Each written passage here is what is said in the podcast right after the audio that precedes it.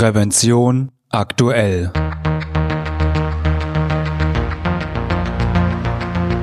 Ihr Podcast für Sicherheit und Gesundheit bei der Arbeit. Herzlich willkommen und hallo. Schön, dass Sie wieder eingeschaltet haben. Am Mikrofon begrüßt Sie Falk Sins. Liebe Hörerinnen und Hörer, vielleicht haben Sie schon von der DIN N ISO 45001 gehört, der Norm für Arbeitsschutzmanagementsysteme Anforderungen mit Leitlinien zur Anwendung. Die Norm ist seit März 2018 nach langem Vorlauf in Kraft getreten. Doch was genau besagt die Norm? Welche Auswirkungen hat sie auf Unternehmen und vor allem, welche Vorteile haben Unternehmen, die die Norm anwenden? Ich habe deshalb bei einem Experten nachgefragt, der sich mit der Norm auskennt, und zwar bei Enno Tormelen. Enno Tormelen ist Business Manager Arbeitsschutz der TÜV Rheinland Akademie, die Mitarbeiter unter anderem zur Arbeitssicherheit und Gesundheitsschutz schult und dafür zahlreiche Lehrgänge und Fortbildung anbietet unter anderem auch zur DIN N ISO 45001. Und Herr Tomelen ist jetzt telefonisch zugeschaltet. Ja, hallo, Herr Tomelen. Erst einmal vielen Dank, dass Sie sich Zeit für mich genommen haben. Herr die DIN N ISO 45001 ist ja im März in Kraft getreten. Was genau bezweckt denn diese Norm? Ja, die DIN äh, beschreibt den Aufbau eines Managementsystems für Arbeitssicherheit und Gesundheitsschutz für Unternehmen. Die ist damit die weltweit erste gültige Norm für Arbeitssicherheit und Gesundheitsschutz. Es gab zwar auch vorher schon einen britischen Standard, die BS-OASAS 18001, die auch international viel verwendet wurde, aber eigentlich hatte sie eben nur Gültigkeit für Großbritannien.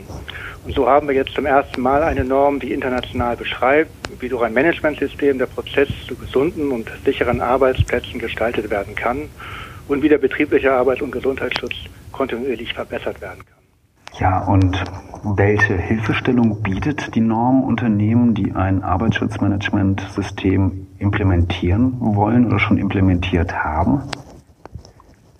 Im Grunde beschreibt die Norm einen Prozess oder ein System, wie ich zu einem besseren Arbeitsschutz kommen kann.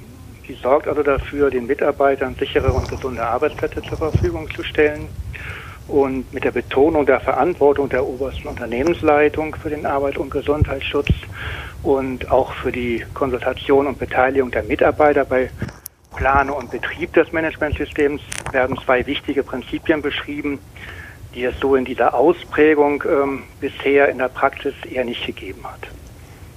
Und ähm, ja, auch eben die Risikobetrachtung und die Betrachtung von Chancen ein, sind wichtige Instrumente in der Norm. Zum einen, um eben Gefährdung zu erkennen und zu minimieren und zum anderen eben um durch die Betrachtung von der, der Chancen eben auch die, die Verbesserung des, der Arbeitsbedingungen äh, zu erreichen und äh, so über reine äh, Pflichterfüllung oder Gesetzeserfüllung eben weitere Ziele zu erreichen. Ähm, dabei geht es nicht nur um die Mitarbeiter, sondern auch um Subunternehmer oder Dienstleister und Lieferanten, sowie auch benachbarte Betriebe oder Anwohner, die dann eben im Rahmen dieses Managementsystems mit betrachtet werden sollen.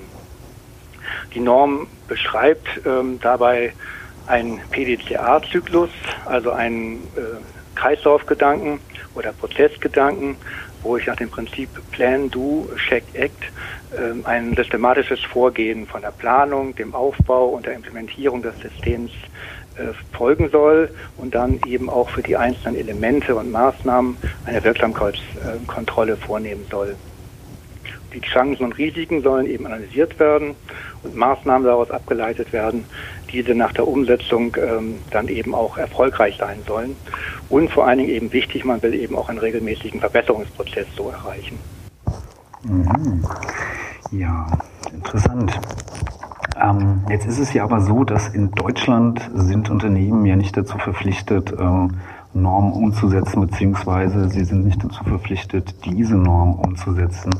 Denn durch das Arbeitsschutzgesetz sind ja sowieso alle Unternehmen dazu verpflichtet, ihre, ja, ihren Mitarbeitern sichere und gesunde Arbeitsplätze zur Verfügung zu stellen.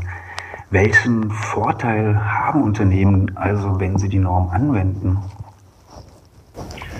Ähm, ja, durch die Norm wird eigentlich über den gesetzlichen Standard hinaus ähm, dann erreicht, ähm, dass äh, ich eben ja auf jeden Fall ähm, nochmal ein höheres Niveau des Arbeitsschutzes erreiche. Was immer sicherlich ein großer Vorteil für das Unternehmen ist, äh, denn schließlich sind äh, die Mitarbeiter ein hohes Gut und ihre äh, Gesundheit, Unversehrtheit ist insofern wichtig, letztendlich ja auch ein Produktionserfolg fürs Unternehmen. Aber ein hoher Arbeitsschutzstandard ist natürlich auch ein wichtiger Faktor zur Gewinnung von Fachkräften überhaupt, denn zurzeit haben wir ja nur Fachkräftemangel Mangel in Deutschland. Ähm, und nach der Norm zertifiziert zu sein, ist für ein Unternehmen sicherlich auch ein Imagefaktor dann, äh, um äh, einerseits Mitarbeiter zu gewinnen, aber auch um Kunden und Vertragspartner zu gewinnen.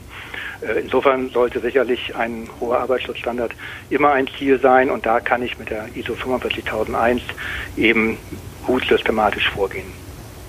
Auf Deutschland bezogen ist ähm, die Anwendung eines Arbeitsschutzmanagementsystems ähm, nach der 45001 ähm, dann sicherlich eine systematische Möglichkeit, eben die gesetzlichen Anforderungen äh, zu erfüllen und auch zu dokumentieren. Und somit erreiche ich dann eben auch einen, einen guten Stand der Rechtssicherheit äh, in meinem Handeln. International äh, werden mit der Norm sicherlich mal Prinzipien im Arbeits- und Gesundheitsschutz eingeführt, die bisher nicht in jedem Land in dem Umfang äh, festgeschrieben waren im gesetzlichen Rahmen. Insofern ist das da auch nochmal ähm, auf internationaler Ebene sicherlich ein ganz wichtiger Schritt mit der Norm, den Arbeits- und Gesundheitsschutz zu verbessern. Ja, Herr Tomilen, Sie hatten eingangs ja schon die ähm, britische Norm BSOH SAS 18001 erwähnt, ähm, die viele Unternehmen bislang als, als Standard angewendet haben. Worin unterscheidet sich denn jetzt die DIN N ISO 45001 äh, von der britischen Norm? Außer natürlich, dass die, die äh, neue DIN-Norm jetzt weltweit gilt. Ja, ein ganz wesentlicher Unterschied oder eine Neuerung äh, ist in dem Fall der Aufbau der Norm.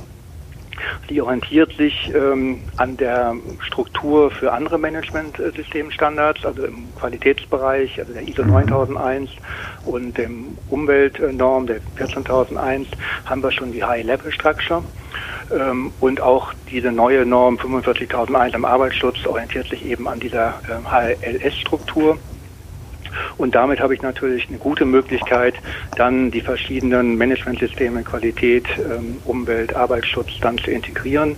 Geplant ist auch die ähm, Managementnorm für Energiemanagement äh, nach dieser HLS-Struktur aufzubauen. Dann habe ich eben noch eine vierte Norm, die auch nach diesem System arbeitet. Das sind also schon mal ganz wichtige Elemente, ähm, äh, die die Integration förderlich sind. Ein weiterer großer Unterschied zur alten BSO SS 18001 ist ähm, die Betrachtung des Unternehmensumfeldes, was in der alten Norm so nicht beschrieben und gefordert war. Und auch äh, die Einbeziehung der Mitarbeiter und Subunternehmer ist ein neues Element hier in der Norm. Äh, aber auf jeden Fall kann man sagen, dass ein Managementsystem nach der WSO SS 18001 eine gute Basis ist, wenn ich jetzt umstellen will auf die ISO 45001. Okay. Ja, es hat ja die, die Veröffentlichung der neuen DIN-Norm eine ganze Weile gedauert. Wenn ich das recht in Erinnerung habe, wurde der erste Entwurf sogar abgelehnt. Und ja, jetzt im März ist sie dann, dann doch in Kraft getreten. Abschließend würde mich deshalb ähm, ja, ja Ihre Sicht als, als Fachmann ähm, interessieren. Sind Sie mit der Ausgestaltung der Norm zufrieden oder ähm, hätte, hätte es an der einen oder anderen Stelle vielleicht noch, noch ein paar Nachbesserungen geben können oder ja, insgesamt es noch ein bisschen besser ausgestaltet werden können? Ja, es war auf jeden Fall ein sehr langer Prozess, wie Sie schon gerade beschrieben haben. Im Jahr 2013 begann die Ausarbeitung der ISO 45001. Man hatte 2016 schon einen ersten Entwurf und dachte, man wäre am Ziel, ähm, um die finale Fassung zu veröffentlichen. Doch es gab da so viele Einsprüche von den verschiedenen Stellen, die beteiligt waren und konsultiert werden mussten, dass man die Norm eben jetzt nochmal gründlich überarbeitet hat und jetzt eben erst im März dann final fertig war mit der neuen Fassung. Ein ganz großer Vorteil ähm, dieser Norm ist sicherlich eben der High-Level-Structure, ähm, dass das eben jetzt auch ermöglicht, ähm, die, den Arbeitsschutzmanagement in die, in die integrierten Managementsysteme mit aufzunehmen und so einfach den äh, Firmen da einen Vorteil zu verschaffen, um ähm, ja, durch integrierte Systeme ähm, effizientere Strukturen zu schaffen. Ähm, und, und somit ist sicherlich das ein Vorteil, jetzt auch Arbeitsschutz als System zu implementieren, wenn ich schon QM oder Umwelt habe. Ähm, die Umsetzung der Norm erfordert äh, insgesamt einen starken Fokus auf die Betrachtung von Chancen und Risiken und eben auch die Einbeziehung von äh, Subunternehmen und Beschäftigten.